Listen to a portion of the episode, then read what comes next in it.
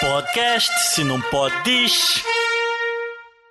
Ô Marcela. Oi. Deixa eu te fazer uma pergunta, talvez que não, não tenha nenhum outro momento para fazer isso, mas aproveitando o gancho que você estava se apresentando, talvez você seja a única pessoa mais próxima, assim, né, que eu conheço que apresentou um TED Talk, né? De alguma maneira, ter apresentado o TED, além de ter um retorno positivo, tu acabou sendo conhecida como a Marcela que apresentou o TED e meio que escondeu um pouco toda a tua trajetória profissional, todas as outras coisas que, que você tem expertise ou não? Eu acho que isso acontece mais fora do, é, fora do mundo da ciência, assim.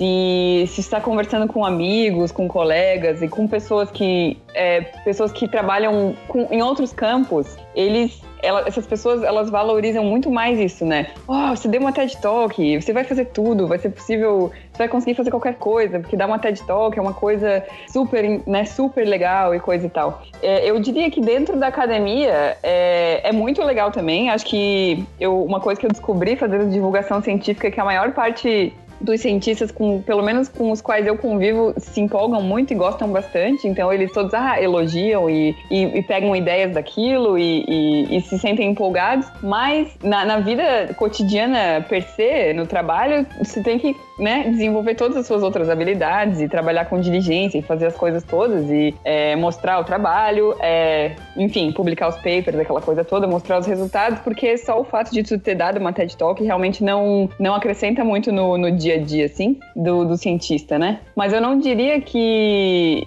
eu, eu, não diria que, que assim que nenhum, nenhuma das duas vertentes, nem tanto no, no campo pessoal, lidando com pessoas que trabalham em outros campos é, e com amigos, assim, tanto na ciência, é, tem acontecido de, de o resto do meu trabalho não ser valorizado ou não, ou não ser apresentado, até porque até porque se, né, se uma coisa não tem consistência, ela não, é. ela não persevera, assim, né? Então eu acho que eu acho que só teve pontos positivos nesse sentido, assim, divulgar. Porque Nossa. quem precisa ir buscar a coisa mais a fundo vai, né? Então vai e encontre, os trabalhos todos estão lá, assim, com o rigor científico. E quem não precisa fazer isso, que na verdade só quer ter a informação sobre a coisa, é, acaba valorizando bastante tudo, mas assim, não precisa necessariamente ir ver, mas tá bem galgado aí pela divulgação científica, né? Então eu diria que só teve pontos positivos, assim. Legal. Massa. Eu fiz essa pergunta porque é uma coisa que eu reflito de vez em quando, assim, né? O, o lado doce e sombrio da fama, de certa maneira, assim, né? Que, claro que a gente não tá. Não tô comparando com, com fama de grandes celebridades que fazem entretenimento, né? Mas é, no nosso universo também, é, sendo eu, né, uma pessoa que caminho por esse lado da divulgação também, eu não quero que em nenhum momento eu seja lembrado só como um grande fotógrafo, mas sim como um grande fotógrafo com conteúdo, né? Enfim, essa linha de pensamento, assim, que eu tava. Porque infelizmente, quando você pensa no impacto social, como talvez pelo menos a cultura brasileira, latina, valoriza demais quem aparece na televisão quem tem um milhão de seguidores no Instagram, quem é essas coisas assim, acabam que pessoas que não têm, às vezes, nada de conteúdo sobre um assunto viram uma pessoa divulgadora de ideias rasas ou divulgadora de ideias sem embasamentos, enfim, vira o tal do influenciador, né? Nossa, mas completamente, assim, eu pensei muito sobre isso também ao decorrer dos últimos anos aí, fazendo divulgação científica, porque o que acontece? É, isso consome bastante tempo, né? Assim, então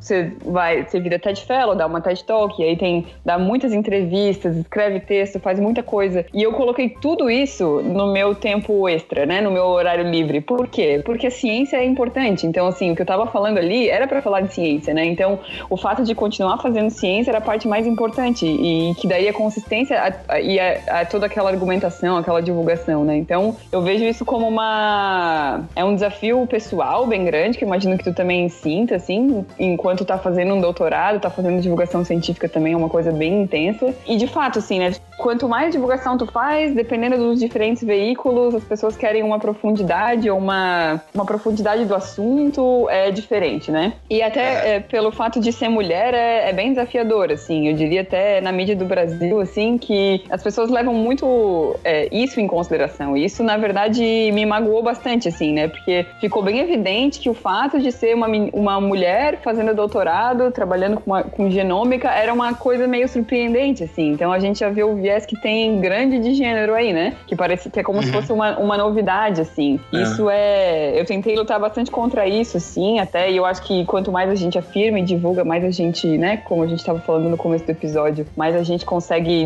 tirar essa imagem de que seria uma coisa é, corriqueira, uma mulher fazendo ciência e tal. Mas isso acontece bastante, assim. E, e eu concordo contigo, é uma. Tem mu muitos influenciadores são muito superficiais, assim. E por isso que eu também te aconselho a continuar fazendo divulgação, porque a gente precisa de pessoas com conteúdo para fazer, e é um desafio e demanda tempo, é, tempo pessoal e tudo, mas a gente tem que continuar, né? É, tamo junto. Eterno desafio, com certeza. Eterno desafio. Eu derrubei Por... a Marcela, é isso mesmo? Oi? O quê? Não. Não é que eu fiz o um comentário, daí teu áudio ficou mudo, daí parecia que o meu comentário tinha derrubado a tua conexão. Não. Que comentário pesado, hein, Tia? Caraca, nada demais. é, é. Ah, massa, massa. É, não, mas sem dúvida, eu acho que é, qualquer lugar você vai se questionando na fase que você tá, né? Na fase que você tá vivendo naquela sua, na tua sua atuação profissional. Eu acho que esses questionamentos ajudam a tentar fazer cada vez melhor, mas é, é, é legal, assim, que sempre, em algum momento, não sei porquê, talvez eu seja meio tendencioso, a puxar assuntos de comunicação e divulgação científica. E cada vez que eu converso, que eu vivo um pouco mais, que eu agrego um pouco mais bagagem, vai surgindo novos questionamentos, assim, né? Ah, sim. Mas que bom, a gente tem que se questionar sempre mesmo. É... Eu acho que é muito fácil cair nas graças da, da comunicação e da internet e, e de achar que se tu tá se um, um conteúdo está sendo compartilhado muitas vezes ele é relevante, né? Bem, a gente tem que sempre tomar cuidado com isso, assim. É, eu acho que um grande desafio mesmo do cientista hoje em dia, ainda mais que a gente está lidando com a falta de financiamento, com o mundo virando cada vez ficando cada vez mais extremo e com, né, assim, levantes de ignorância científica acontecendo ao redor do mundo. É, um grande desafio nosso é simplificar a informação, assim, fazer com que ela seja direta e curta, simplificar, mas sem modificar, sem que ela perca o conteúdo essencial que ela tem, assim, porque uhum. infelizmente certas coisas na vida e no mundo são difíceis de serem explicadas e elas precisam de um certo tempo, né? E nessa era da internet a gente quer fazer tudo muito rápido, assim, então algumas coisas precisam de um, um pouco de tempo, mas é um grande desafio pra gente que divulga cientista conseguir fazer isso, simplificar sem modificar o significado e sem perder o contexto, assim. É complicado mesmo, porque a gente que faz divulgação científica, né, fica naquela linha tênue entre ser entre o entretenimento e a informação, né? Fica sempre. Porque você precisa deixar a informação de uma forma que ela que ela funcione também como um entretenimento, né? Mas essa essa é uma linha tênue para você se perder ali e simplificar demais ou, é. ou começar a acabar partindo pro, pro lado mais sensacionalista da, da informação e acabar meio que distorcendo o conteúdo um pouco para exatamente ganhar os cliques, ganhar os views, né? ganhar a audiência da, do entretenimento, né? Que na verdade, apesar de precisar ter um pouco disso também, divulgação científica não é entretenimento estrito senso, né? É, é, é muito complicada essa relação, de fato. É. é. a gente não vai resolver isso falar hoje, de né? Então, Dourado, beleza. né? Senão a gente vai ficar 10 horas falando de. Ah, dá pra ficar, com certeza. E eu vou me sentir culpado.